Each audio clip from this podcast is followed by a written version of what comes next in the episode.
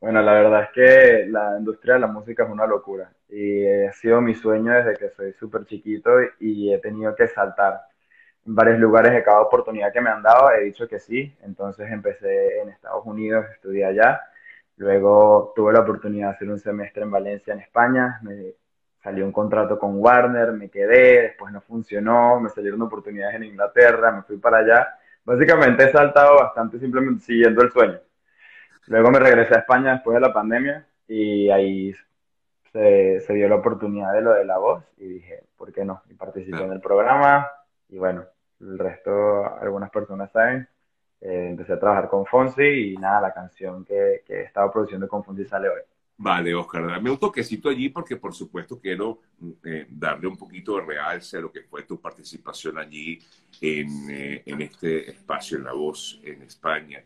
Eh, resaltó muchísimo la manera en que, bueno, te destacaste interpretando eh, aquel tema en inglés. Eh, recuérdame cuál fue. Back to Black, de Amy Winehouse. Es correcto, excelente, Back to Black, además que es un, un tema, un temazo, ¿no? Eh, y bueno, digamos que eso revolucionó el mundo de las redes, ¿no? Eh, ¿No te esperabas esto, Oscar? No, brother, para nada. O sea, yo en ese proceso estaba súper nervioso, la verdad. Yo simplemente estaba esperando hacerlo lo mejor posible, ni siquiera me esperaba necesariamente que alguno se girara, pero ver la reacción de los jueces y ver la reacción de la gente cuando vio la audición, de verdad que fue súper bonito. Muy bonito. Y el amigo Luis Fonsi quedó prendado de tu voz y dijo, nada, este, este se viene conmigo, de hecho quedaste en su team, en su equipo. Y, y, pero cuando llegó el momento de, digamos, porque tú clasificaste por varias, porque esto tiene varias, como ustedes saben, estos shows tienen varias etapas, y hubo un momento en el que, bueno, ya se acabó, digamos, el sueño, entre comillas, Oscar. Yeah. ¿Qué pasó por tu mente en ese momento antes de que, antes de que el propio Fonsi te diera esa información? ¿Qué te dio? La verdad es que, bueno, como te estaba diciendo, mi meta no era necesariamente ganar el programa, sino hacerlo lo mejor posible en cada presentación. O sea, que cada presentación representara lo que soy yo como músico y como artista. Y por eso en verdad me fui feliz. Me fui feliz porque en verdad siento que lo hice súper bien en cada presentación. Claro. Y ya me iba como satisfecho. Y después Fonsi me dice que igual me quiere ayudar y quiere, no sé, darme esa mano y ahí fue como sorpresa mayor.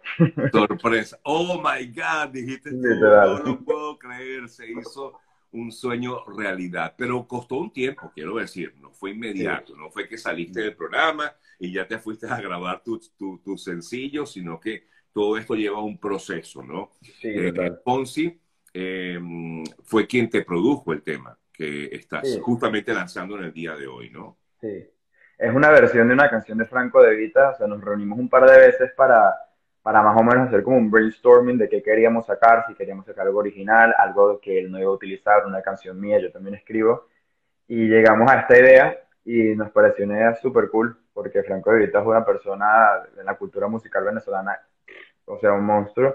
¿Lo conoces, y también en España. Oscar, ¿lo conoces? No, no lo conozco, pero se enteró de que íbamos a hacer esto y, y aparentemente está súper feliz y estoy súper feliz. Y estoy seguro que sí, además que él es un tipo bien cercano, y, y, y, bueno, y más siendo tú un compatriota, estoy seguro que el apoyo va a ser el doble. Eh, eh, la, la, la, canción Solo Importas Tú es una versión maravillosa de aquel tema que seguramente de los de mi época se acordarán, eh, de la década de los 80, y creo que fue el tema de una telenovela en Venezuela. Ya está en Spotify, está en todas las plataformas, la pueden buscar. Yo voy a colocar un extractico poquito porque después me bloquean eh, eh, los canales. ¿Ah? Pero ahí suena.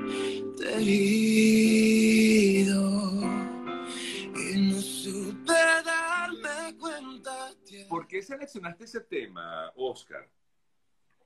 Bueno, la verdad es que es un tema que, que creo que muchísima gente conoce y también teníamos la idea como de conectar, hacer un puente, como yo soy una persona venezolana también viviendo en España y es como parecido a lo que estaba viviendo Franco, queríamos hacer un puente y entre esas dos cosas y hacer también como un homenaje.